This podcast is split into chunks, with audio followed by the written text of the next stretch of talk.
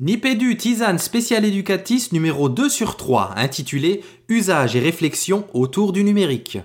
Bonne émission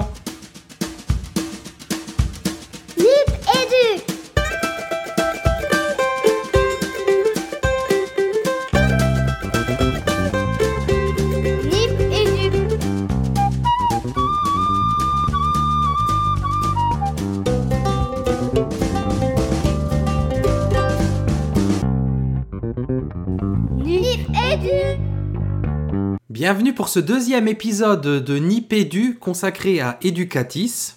Educatis, le salon de l'éducation et des TIS et du numérique, donc qui s'est déroulé du 26 au 28 novembre dernier à Paris. Donc euh, Nipédu, on a eu la chance d'être présent, j'ai pu y assister pendant un jour, Fabien a fait les trois jours, donc je vous encourage vraiment à écouter le premier épisode euh, qui a été diffusé hier, qui avait été intitulé Les rencontres d'Educatis. Là, on entre tout de suite dans le vif du sujet avec ce second épisode qu'on a intitulé Usage et réflexion autour du numérique. Donc, euh, des penseurs aux petites mains de cette maison haute couture pédagogique qu'est le numérique pour l'éducation.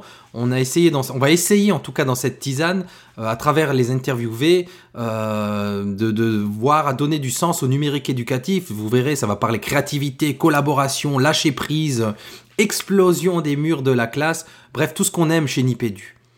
Euh, un petit mot avant de vous présenter rapidement les différentes capsules.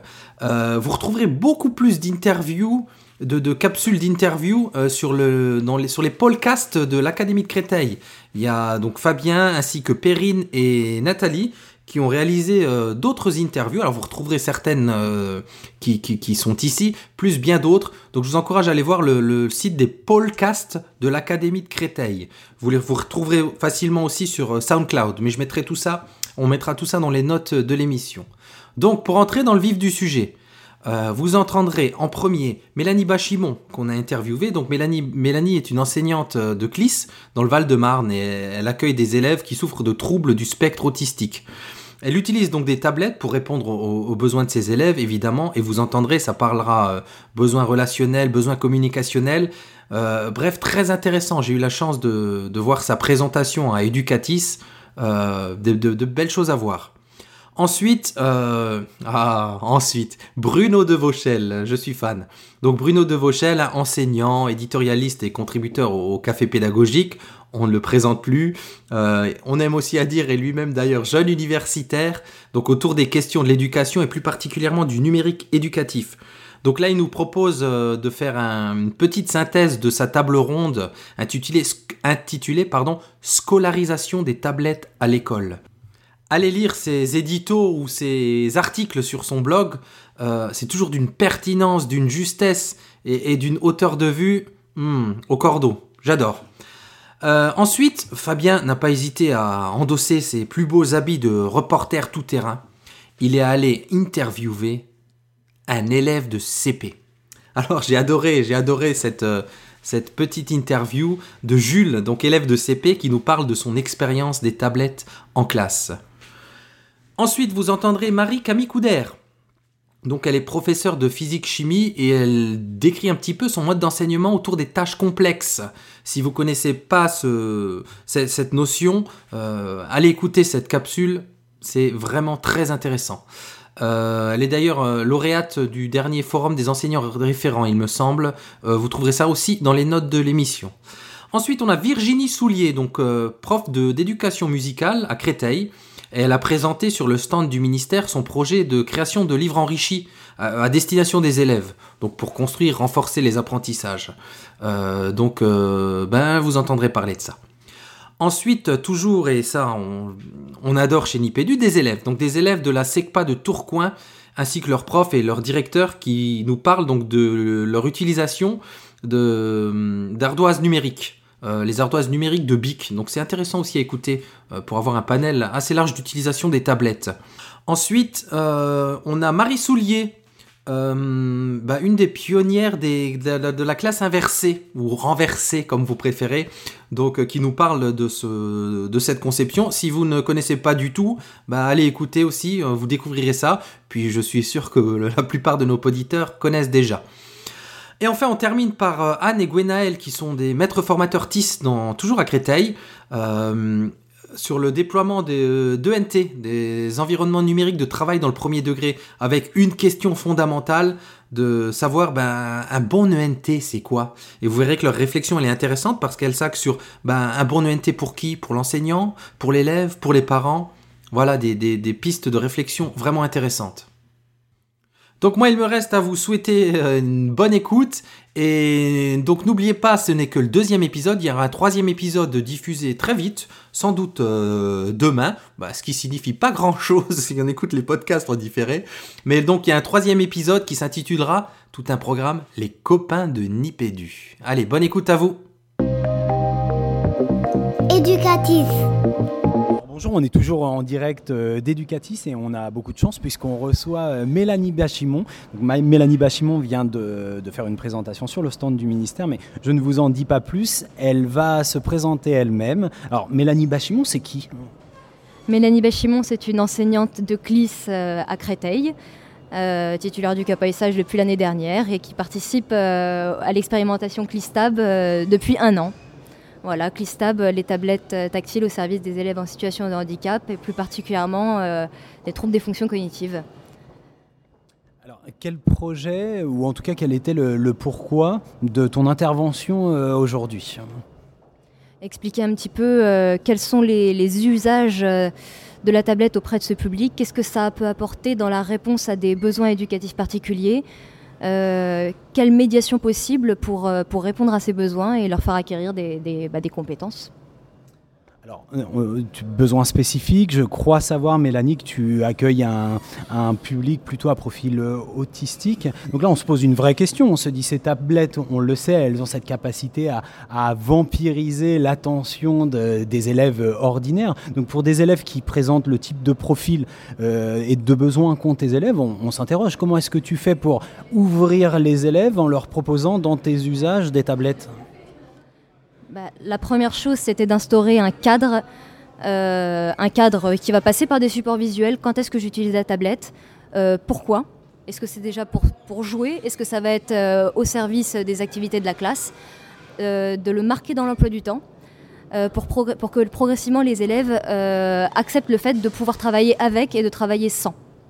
Et donc, et la deuxième chose, ça a été de passer, de passer rapidement par des, par des applications de création euh, de laisser un petit peu, euh, de, laisser de côté les exerciceurs au profit des applications de création, euh, pour les pousser à produire et, à, montrer cette production aux autres. Alors ça peut être aux autres élèves de la classe, ça peut être aux autres élèves de l'école, voire on a fait un, énorme, un, gros projet, présenter un film dans une bibliothèque dans la ville de Créteil. Mélanie, euh, j'aimerais te, demander, est-ce que tu, as pu euh, euh, évaluer euh, l'impact de l'usage du, numérique sur une année, par exemple? Alors, des élèves, des élèves qui produisent plus, des élèves qui, n'ont, qui ont plus de facilité à passer à l'écrit, qui vont se lancer plus facilement que s'ils prenaient le crayon euh, qu'ils devaient gommer, par exemple. Euh, des élèves qui vont euh, travailler ensemble autour de, la tablette. Euh, des élèves qui vont communiquer avec, d'autres enfants en dehors des murs de, l'école via les applications de, de communication, e-message, FaceTime. Euh, des élèves qui vont être curieux aussi, ne serait-ce que de savoir comment fonctionnent ces applications. Euh, bah, merci Mélanie. Aujourd'hui, c'est une journée très particulière pour toi. Tu es beaucoup demandée. Bon, professionnellement, ce matin, il s'est passé des choses pour toi en classe. Là, tu es intervenu sur le stand du ministère. Tu files, je crois, sur le stand de l'Académie de Créteil. Moi qui te connais un petit peu en dehors de. Voilà, enfin, en tout cas, sur cette expérimentation-là, voilà, je voulais te dire que tu étais une grande professionnelle et que les usages que tu proposes sont d'une réelle pertinence et vraiment très, très, très inspirants. Merci Mélanie et merci de nous avoir accordé euh, cette interview malgré cette journée très chargée. Merci Mélanie. Eh ben de rien. Éducatif. Toujours sur Educatis et on a la chance d'avoir Bruno de Vauchel qui nous accorde un petit instant. Il vient, de, il vient de conduire un petit peu les échanges autour d'une table ronde sur la scolarisation des tablettes. Euh, avant de lui poser une question sur la synthèse qu'il a pu faire de ces échanges, on va d'abord lui demander, pour ceux qui ne le connaîtraient pas, qui est Bruno de Vauchel. Bruno de Vauchel, euh, c'est un jeune universitaire, euh, enseignant-chercheur à l'Université de Poitiers, qui s'occupe aussi du déploiement du numérique dans l'Université catholique de Lyon et qui est surtout un acteur très impliqué euh, du monde de, de l'éducation à travers le café pédagogique, dont il est le président et un des chroniqueurs sur le numérique. Voilà. Alors maintenant pour la chronique donc euh, de, de cette table ronde, pour dire deux trois mots sur cette table ronde, l'idée de la table ronde c'était de se dire mais comment on adapte finalement les tablettes au contexte scolaire? Et y a-t-il un modèle euh, stable? Alors qu'est-ce qui sort de la table ronde? On a eu trois exemples, un exemple du primaire, un exemple du collège, un exemple du lycée. Chacun des exemples montre que d'abord il y a une question de contexte, c'est-à-dire qu'il n'y a pas un modèle de scolarisation de la tablette. Première chose. Deuxième chose, euh, ce qui ressort aussi, c'est que les enseignants souhaitent pouvoir conduire la classe et donc avoir un, alors il y a un contrôle ou au moins d'avoir une certaine, euh, euh, main sur euh, ce que font les élèves avec ces machines-là.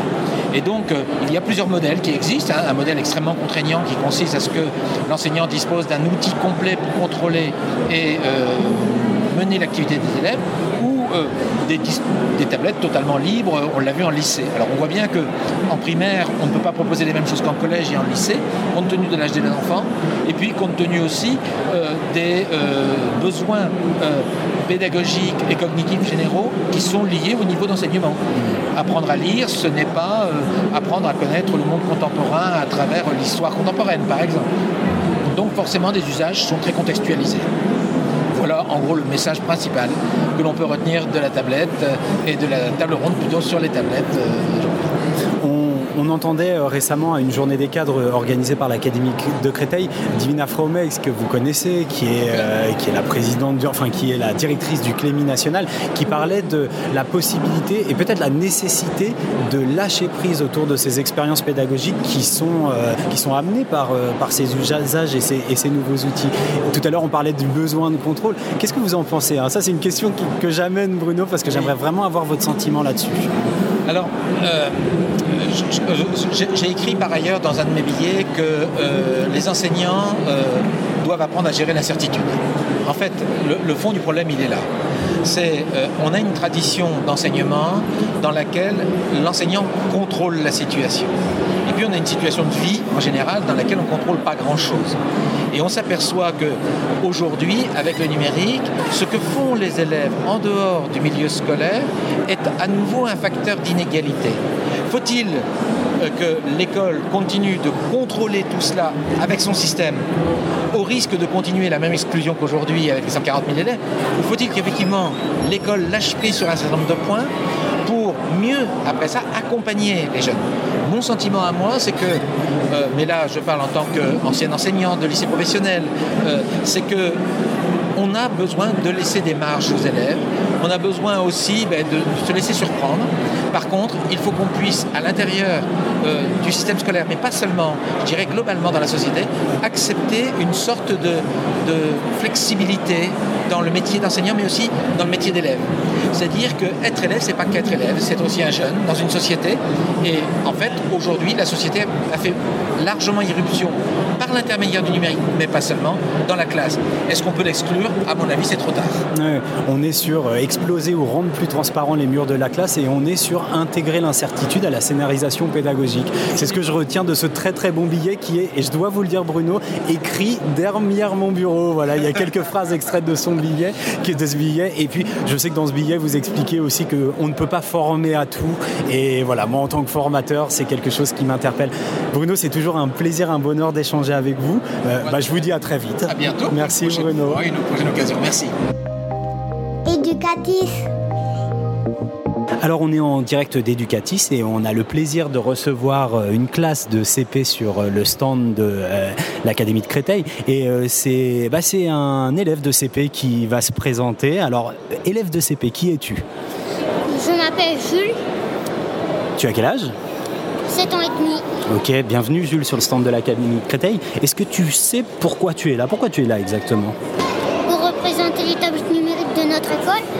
Et qu'est-ce que vous faites avec les tablettes numériques dans votre école pour tous les gens qui nous écoutent et qui ne sont pas ici Nous faisons beaucoup de choses, des mathématiques, du quadrillage. Et de l'anglais aussi Oui, D'accord. Toi, tu aimes bien travailler avec les tablettes en classe oui, Pourquoi parce que c'est bien, on apprend des choses. On apprend mieux avec les tablettes ou sans les tablettes ou c'est pareil Ben, je dirais que c'est pareil. Bon, bah, Merci Jules, merci beaucoup. Alors bonne séance avec la maîtresse. Vous allez faire quoi aujourd'hui? Des mathématiques, du quadrillage? On va faire un petit peu de tout. D'accord, très bien. Et bah, je te souhaite une bonne activité sur tablette avec tous tes copains de CP. Comment elle s'appelle votre école? L'allier. Ah, Bonne séance. Merci Jules. Merci. Éducatif. Toujours sur Educatis, toujours le jeudi 27 novembre, vous commencez à être habitué parce que ça fait déjà quelques capsules. Euh, j'ai beaucoup de chance parce que j'ai Nicolas Olivier, que certains connaissent peut-être, at Nico Guitare, je ne sais pas si ça vous dit quelque chose, peut-être au travers de quelques jingles, qui m'a présenté. Voilà, moi je ne la connaissais pas, je le dis en toute honnêteté. Marie-Camille Couder. Et bah, Marie-Camille Couder, c'est qui?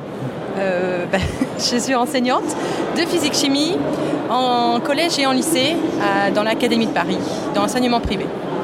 D'accord. Et alors, cet enthousiasme de Nico, là, il me dit Tu ne connais pas Marie-Camille, mais il faut absolument que tu la connaisses. Moi, je me suis dit D'accord, alors on va faire connaissance, mais on va faire profiter aussi à tous nos auditeurs de, de savoir quel est ce projet qui fait de toi la star de Nicolas. Alors, euh, je- j'enseigne les sciences euh, de façon un peu différente, c'est-à-dire que je, je pars de questions assez concrètes, qui sont en fait des tâches complexes dans le langage pédagogique, et qui pour les élèves sont des questions assez classiques. Par exemple, l'exemple classique c'est euh, je leur demande combien d'essence il faut pour euh, qu'un facteur aille monter sa voiture en haut du Mont Ventoux. Et donc euh, le cours commence comme ça. Et après, ils cherchent tout seuls. Alors, ils ont des capsules. Je suis en classe inversée, du coup, ils, ont mon cours via les capsules. Et il y a aussi beaucoup de production personnelle euh, d'eux-mêmes. On est dans une pédagogie du chef-d'œuvre où ils vont euh, retravailler leur production jusqu'à ce qu'elle soit, euh, jusqu'à ce qu'elle corresponde à leurs attentes et à mes exigences. Voilà, beaucoup de travail sur l'évaluation et des choses comme ça. Alors, quand on est sur ce format tâche complexe, avec une question très ouverte, une espèce de défi connaissances et compétences à relever, euh, on imagine qu'il y a une scénarisation euh, pédagogique qui est assez complexe derrière. Est-ce que tu peux nous parler de la, préparation et de la façon dont tu penses cette scénarisation? Euh, en fait, on prend les problèmes à l'envers, c'est-à-dire qu'on prend des problèmes assez classiques tels qu'on les voit dans, dans les livres, et on se demande mais c'est quoi la question derrière? Et on va chercher la question derrière. Et en fait, au lieu de poser toutes les questions intermédiaires euh, qui les élèves va pas où on, veut aller, ben, on pose que la question de la fin et on part euh, et on se demande mais concrètement, ça veut dire quoi dans la vie concrète? Et, euh, et du coup, on leur fait toucher vraiment. voilà, on part du concret. Je suis dans une matière où il suffit de regarder autour de nous des questions sur la matière. Il y en a plein, et donc il suffit d'en prendre une. Nous, on sait que derrière, il y a des notions qui sont liées au programme, et les élèves, ils accrochent. Maintenant, là, cette année, nos élèves commencent eux-mêmes à, euh, se poser des questions, c'est-à-dire qu'ils commencent Madame, euh, moi aussi, j'ai une situation à vous demander. euh, donc là, j'ai des élèves qui m'ont écrit une situation complexe que je pourrais donner l'année prochaine en fait, où ils se demandaient combien de pièces de 1 centime il faut fondre pour pouvoir se payer une villa à Saint-Tropez, je crois. C'est des problématiques d'élèves. Mais du coup, ils vont eux-mêmes se poser des questions de science à partir de ce qu'ils voient autour d'eux. On a, autour d'une intervention qu'a donnée euh, Divina Fraumex à la journée des cadres une grande interrogation, en tout cas un grand questionnement autour de la capacité des enseignants à se laisser déstabiliser, à la capacité de lâcher prise. Et on imagine que de répondre à une question élève, ça peut faire paniquer aussi en se disant mais je, te renvoie sur cette question de la scénarisation, comment on fait concrètement? C'est- assez intéressant, je ne sais pas si tu as des, des réponses à apporter à ça. En fait, on a euh, le lâcher prise. J'ai commencé ça il y a, trois ans, enfin, vraiment de façon euh, institutionnelle, c'est-à-dire euh, plus de, euh, notamment via un changement d'évaluation où il y a certes une, évaluation de la tâche finale, mais aussi j'évalue au fur et à mesure quelles sont les compétences qu'ils acquièrent au fur et à mesure, et eux, ils savent ce qu'ils doivent acquérir. Et une fois que j'ai ce, squelette de là où on veut aller ensemble sur le point de vue notion, compétences, toutes les questions qui sont de la contextualisation, ça peut venir d'eux. Et, euh, et en fait, ça rentre assez facilement euh, dans, un système assez souple où ça rentre et, euh, les questions des élèves, enfin, je sais pas trop. on arrive à les intégrer et c'est vraiment celles où ils sont le plus impliqués, c'est celles qui viennent d'eux. Ça, et les voir travailler des heures et des heures sur des questions qui se sont posées eux-mêmes, moi juste j'adore et, et je regrette pas d'avoir lâché prise parce que j'aurais jamais imaginé que mes élèves étaient capables de faire ça et je suis juste bluffée de ce que mes élèves sont en train de faire et moi je, je, regarde et, et j'apprécie. Merci Marie-Camille pour, euh, pour, bah, pour ce moment que tu nous as consacré. On te souhaite euh, belle, une belle visite sur, euh, sur Educatis et puis on peut te retrouver. Euh, où est-ce qu'on peut te retrouver? Voilà. Alors, euh, je suis sur Twitter, donc profcouder avec un T à la fin. Et euh, sinon, j'ai un, un, site internet qui devrait être réparé d'ici peu, prof.couder.name. N-A-M-E. Un grand merci Marie-Camille. Merci à vous. À très vite. Éducatif. Alors troisième et dernier jour de Ludovia, on est aujourd'hui le vendredi 28 novembre. Euh, c'est un vrai plaisir parce que je suis dans un endroit presse un petit peu confiné et j'ai avec moi euh, Virginie Soulier. Donc euh, Virginie Soulier, moi je la connais bien puisque ça fait plusieurs fois que je peux assister à ses présentations. Mais vous, auditeurs, vous ne la connaissez peut-être pas. Alors Virginie Soulier, c'est qui? Je suis enseignante en éducation musicale en collège et je fais aussi partie du euh, réseau des interlocuteurs euh, pour les nouvelles technologies, ce qu'on appelle les YATIS. Donc je suis la référente pour l'Académie de Créteil euh, en musique, où on travaille sur les nouvelles technologies, innovation pédagogique avec le numérique. Je suis aussi formatrice, webmestre du site disciplinaire de l'Académie de Créteil voilà, et aussi et principalement euh, activement enseignante. Multicasquette, mais avant tout enseignante. Hein. Ça, oui. c'est plutôt pas mal pour porter des projets. Et justement, quel projet es-tu venu présenter, Virginie, sur Educatis? Donc, je suis venue montrer euh, la plus-value des tablettes et cet outil qui transforme euh, l'apprentissage en, en, classe et la posture de l'élève grâce à la tablette numérique. Euh, où je me suis formée toute seule d'ailleurs, et je trouve que cet euh, outil est de plus en plus innovant et de plus en plus intéressant on euh, reconstruit euh, l'apprentissage en cours, mais aussi à la maison quelque part. Ça commence à prendre de plus en plus d'importance. La tablette numérique, à travers des livres numériques créés par l'enseignant, avec des ressources audio, vidéo, du texte, euh, permet d'interagir avec les élèves. C'est l'outil du professeur, mais c'est aussi l'outil de l'élève. C'est-à-dire que ces livres numériques, l'élève peut les avoir sur sa tablette s'il en a une, s'il y en a une dans la classe, mais aussi à la maison et il peut revoir le cours, avancer à sa vitesse, retravailler, travailler sa perception, faire des quiz, puisqu'on peut insérer des auto-évaluations, et s'il se trompe, ce n'est pas grave, il recommence jusqu'à trouver la bonne solution. Donc on gomme l'erreur. C'est un peu comme dans le jeu vidéo, hein, quand on perd, on a une deuxième vie, etc. Donc il, ne sent, plus en échec, mais euh, il, il, insiste pour trouver la bonne solution, pour se perfectionner et pour y arriver. Donc il est motivé, voire remotivé. Ensuite, l'outil permet aussi euh, de créer à plusieurs, de travailler à plusieurs. Donc, dans la salle de musique, on va travailler par ateliers, des petits moments où ils travaillent autour de la tablette avec des casques, avec des, des doubleurs sons, où ils vont revoir le cours, réécouter les exemples, les travailler, mais aussi se filmer et s'enregistrer de manière à pouvoir revoir les vidéos, se réécouter et aussi de corriger ce qui ne va pas par rapport à un modèle. Ils peuvent me demander conseil. Et ainsi, j'ai une certaine mobilité dans la classe. Du coup, je peux passer d'atelier en atelier, aider des petits groupes, aider des élèves en, difficulté. La tablette aussi permet de, euh, de mettre en place de la créativité. Ils vont jouer des instruments virtuels pour s'entraîner avant de passer sur des instruments plus acoustiques, plus réels qui sont présents dans la classe. Ça leur permet aussi de construire de la musique, de se mettre en posture de compositeur et de créateur de musique et de collaborer à des projets collectifs. Donc à travers des applications telles que GarageBand, telles que le livre numérique avec les e-books, euh, telles que euh, des applications comme Adobe Voice qui permet euh, aussi de créer des mini-capsules vidéo lorsque l'élève va reformuler le cours en associant des images, en associant des icônes. Lorsqu'il le refait, il mémorise différemment et il apprend différemment. Il maîtrise les choses. Vous avez vu ce projet de, Virginie, c'est un petit peu un condensé de tout ce qu'on aime dans ces nouvelles humanités numériques. Hein. On est plutôt sur un changement de posture pour l'élève, pour l'enseignant qui est au plus proche des besoins de chaque élève. On est sur de la créativité, on est sur de la collaboration, on est sur un rapport différent à l'erreur avec tous ces process de la gamification que tu transfères dans ton projet. Et, et c'est tout ce qu'on aime en termes de déploiement de matériel, parce que là on voit que les usages sont très poussés, ta séquence et ton dispositif est très didactisé on a besoin vraiment de beaucoup de matériel par rapport, pour, pour mettre en œuvre un projet comme le tien. Pour un projet comme celui-ci, un ordinateur euh, personnel ou celui de l'établissement, tout dépend comment on est équipé. Euh, et ensuite, euh, moi, dans ma classe, pour le moment, j'ai deux tablettes et elles circulent très bien. Ce sont notamment les tablettes personnelles. Les élèves sont responsabilisés et comme ils ont envie de travailler avec ces nouveaux outils et qu'ils en voient aussi la plus-value parce qu'ils sentent qu'ils progressent, ils le verbalisent eux-mêmes, ils sont tout à fait responsables. Donc déjà avec deux tablettes, voire même une tablette, c'est déjà euh, quelque chose de très bien. Bien évidemment, l'idéal ce serait d'en avoir quelques-unes de plus, peut-être pas une par élève, mais quelques-unes de plus pour pouvoir mettre des situations encore plus diverses et euh, encore plus d'expérience la pédagogie et pour les élèves.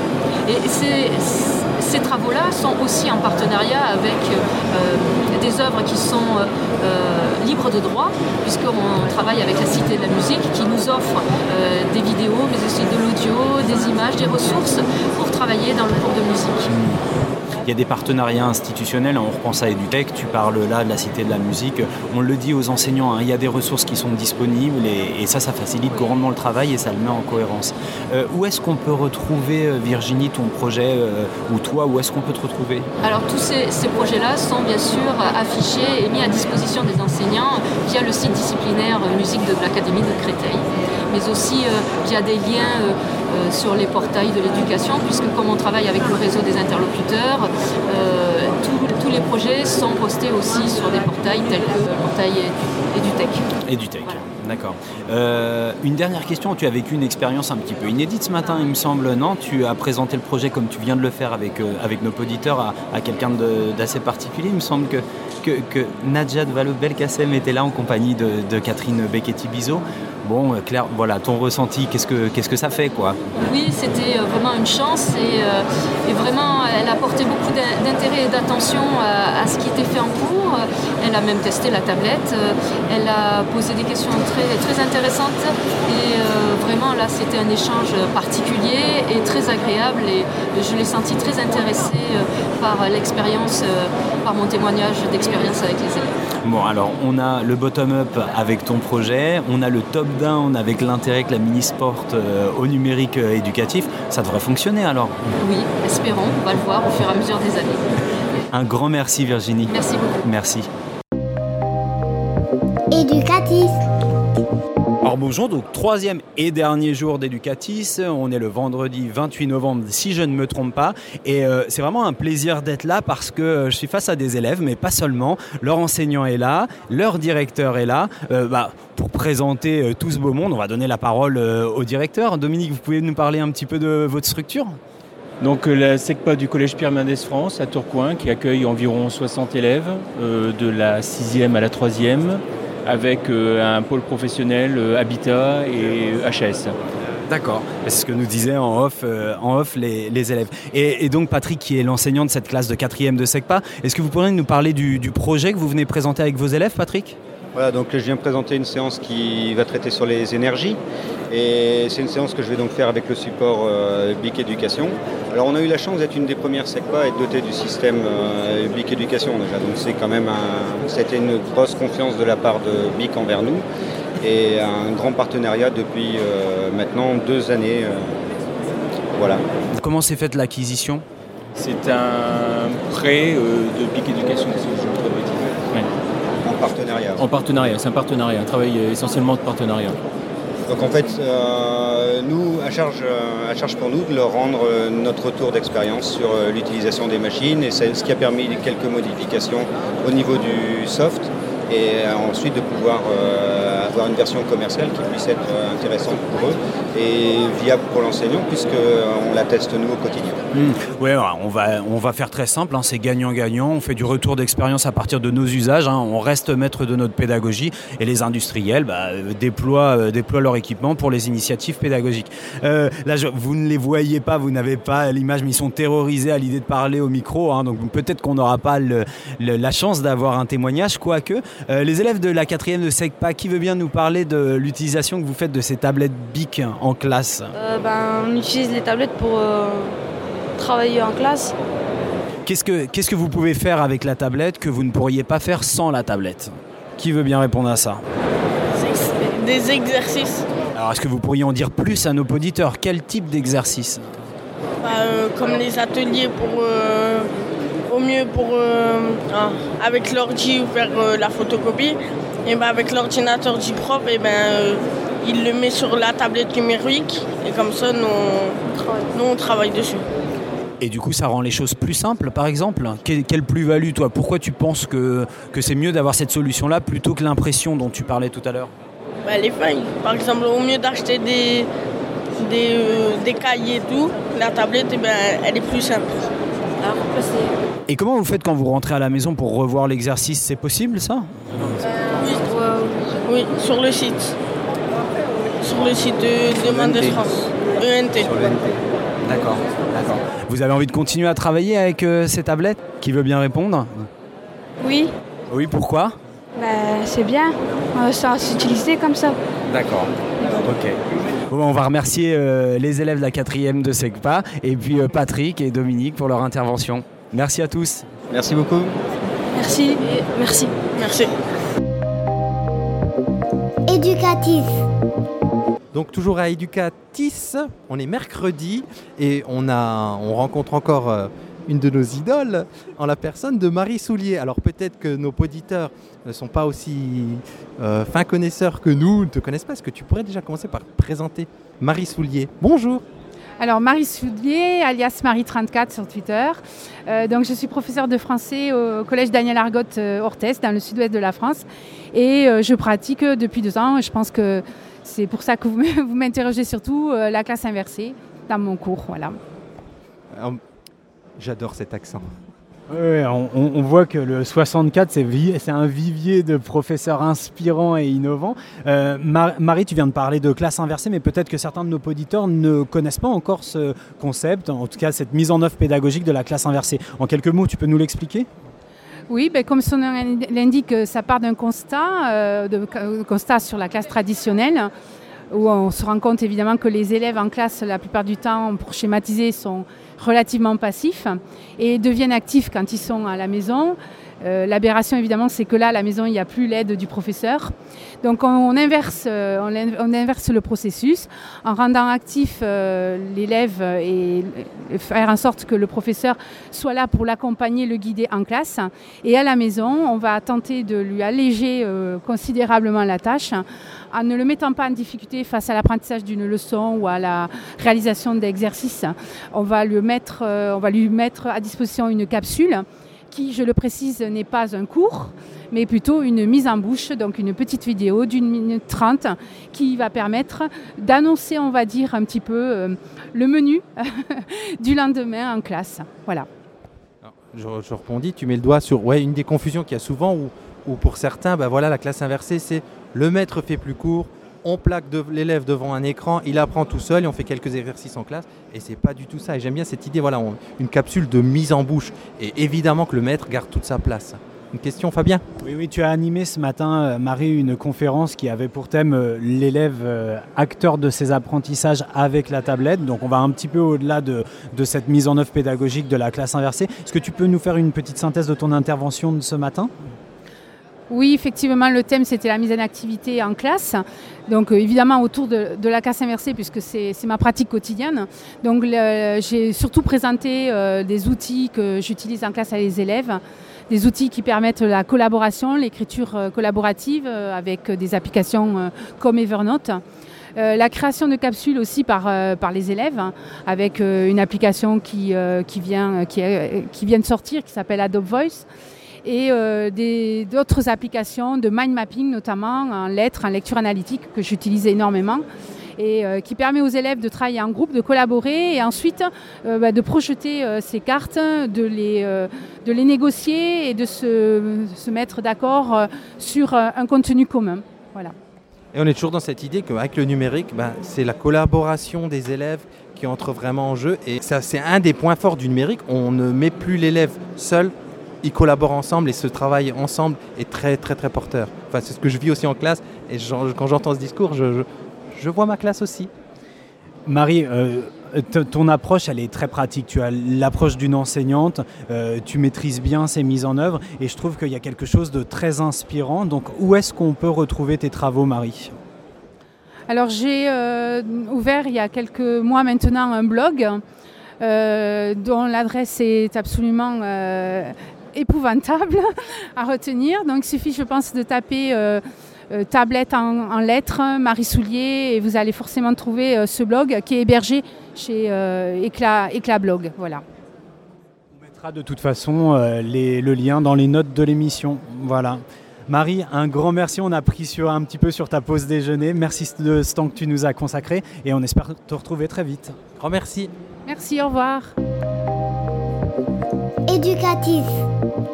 Alors on est toujours sur Educatis, on est toujours le jeudi 27 novembre et euh, au hasard de- des pérégrinations dans les couloirs, euh, j'ai rencontré Anne et Guénal qui vont se présenter tous les deux. On va commencer par Anne bien sûr. Euh, donc maître formatrice euh, TIS dans un certain département proche d'Educatis, sans citer de- le numéro du département. Et euh, voilà, je laisse la parole à Guénel. Kenaël, euh, donc euh, maître formateur TIS euh, dans le département du Val-de-Marne. il l'a dit, il l'a dit. Euh, avant d'être maître formateur TIS, vous étiez enseignant, premier degré, second degré? Alors enseignant de premier degré euh, pendant euh, 9 ans. Et après, du coup, euh, maître formatrice TIS là depuis 2 ans. Voilà, et moi, pareil, environ 9 ans aussi de l'enseignement primaire. D'accord, très bien. Alors, si on vous propose cette petite euh, capsule, c'est que on échangeait avec Guénaël et avec Anne sur, euh, la question des ENT. Donc, euh, vous êtes tous les deux.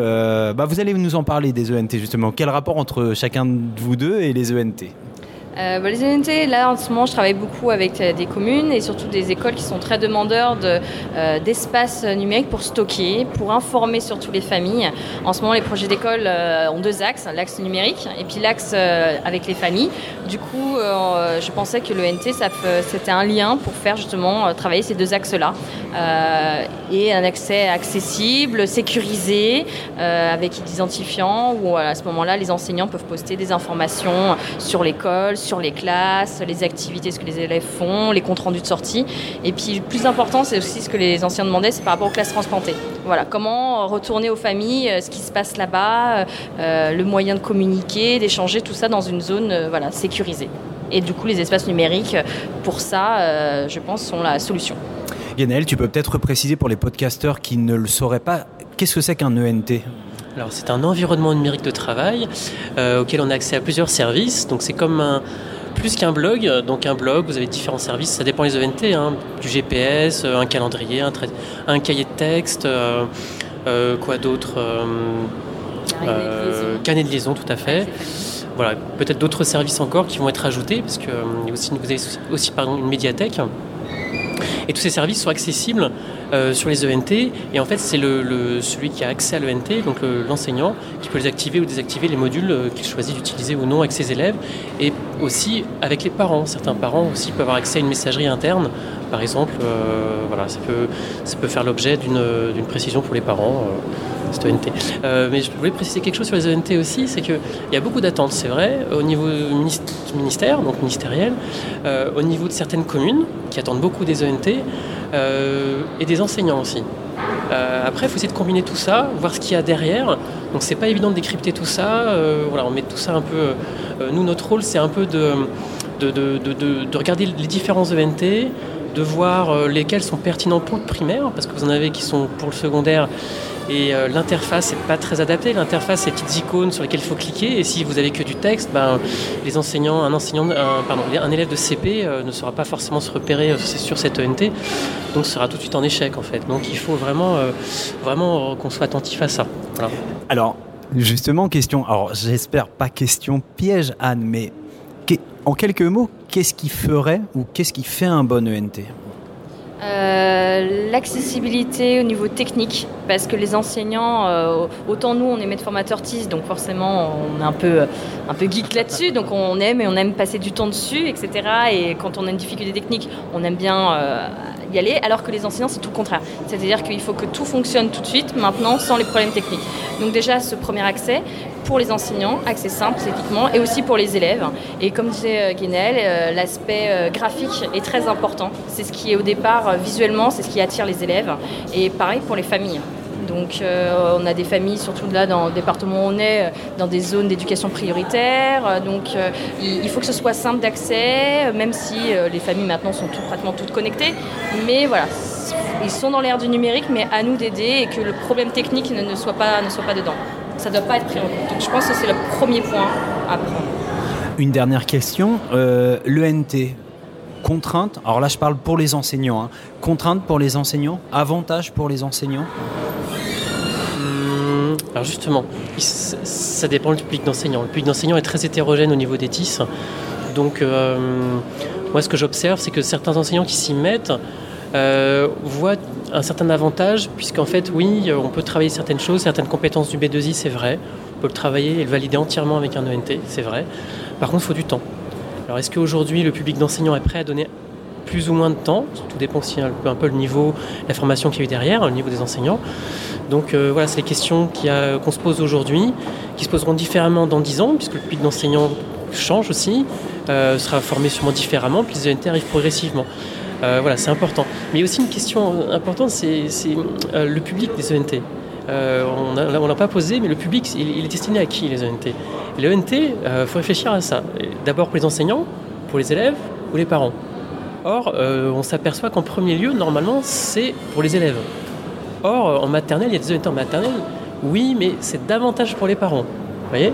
Donc il faut, c'est des vraies questions. Du coup, euh, si, on, si ce sont les parents, ça, un, un ça se travaille un peu différemment. C'est plus un outil de communication. Euh, voilà, c'est pour les élèves, on peut faire d'autres choses, on peut faire plus de pédagogie derrière. Il faut vraiment voir le, quel est le public qui est ciblé derrière en fait. Hein. Ah, c'est quel objectif on met derrière son utilisation. Mais là où, ce qui est bien, c'est que l'objectif qu'on vise, il y a cette possibilité. Soit on vise les parents pour la communication, soit on vise les élèves par rapport à la validation des compétences du B2I. Et donc c'est cette opportunité. Donc quand on prend un ENT, c'est à réfléchir les fonctionnalités qu'on veut mettre derrière. Donc c'est toujours entre, euh, entre guillemets le projet pédagogique qui va primer forcément sur l'utilisation de l'ENT. Et encore une fois, on finit par dire euh, le pédagogie, voilà l'outil, l'objet n'est rien. Si on n'a pas pensé le projet, si on n'a pas pensé l'utilisation, si on n'a pas identifié les besoins des destinataires. Donc euh, voilà, le bon ENT, c'est celui qui répondra à ces besoins et à ce projet pédagogique qui aura été bien défini. Merci tous les deux, je sais que vous êtes très pressés. Merci pour, cette interview euh, impromptue. Euh, merci. Merci à toi. Anne, merci beaucoup. De rien, avec plaisir. À très vite. Éducatif.